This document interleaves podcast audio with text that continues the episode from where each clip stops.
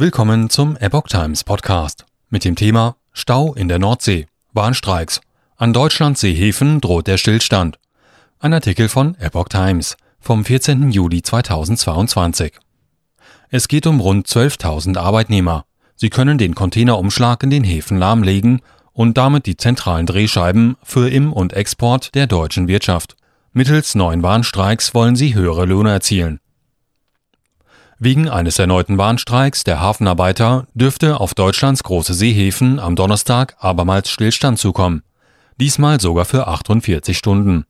Die Gewerkschaft Verdi hat die Beschäftigten aufgerufen, mit Beginn der Frühschicht bis zum Samstagmorgen die Arbeit niederzulegen. Damit soll im festgefahrenen Tarifstreit um höhere Löhne der Druck nach mittlerweile sieben ergebnislosen Verhandlungsrunden nochmals erhöht werden.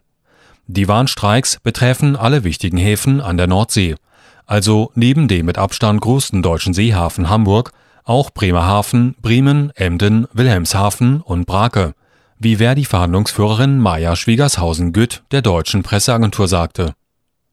Chaos wegen Corona-Maßnahmen. Ein weiterer Ausstand in den Seehäfen kommt für die Hafenlogistiker zur Unzeit.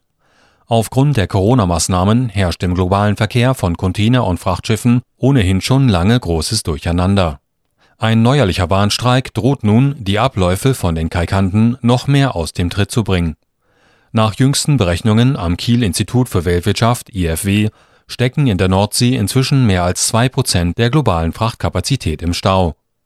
Derzeit warten allein auf allen Enkerplätzen in der deutschen Bucht rund 20 Frachter auf Abfertigung, die meisten mit Ziel Hamburg. Die Verhandlungsführerin des Zentralverbandes der deutschen Seehafenbetriebe ZDS, Ulrike Riedel, äußerte sich dazu.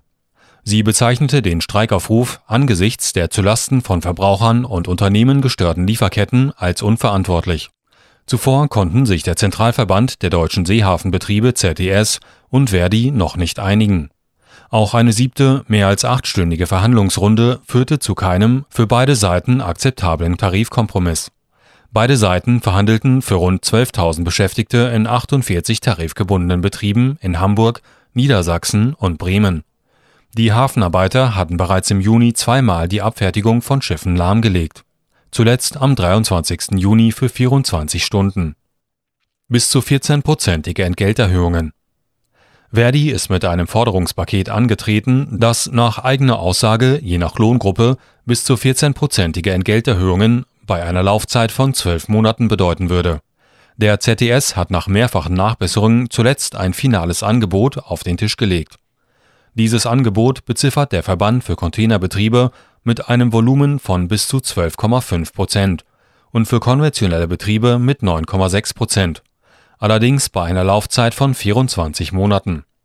Das Verdi-Forderungspaket wie auch das ZDS-Angebot umfasst mehrere Komponenten, die aus einer Erhöhung der Stundenlöhne, der Zulagen sowie Einmalzahlungen bestehen.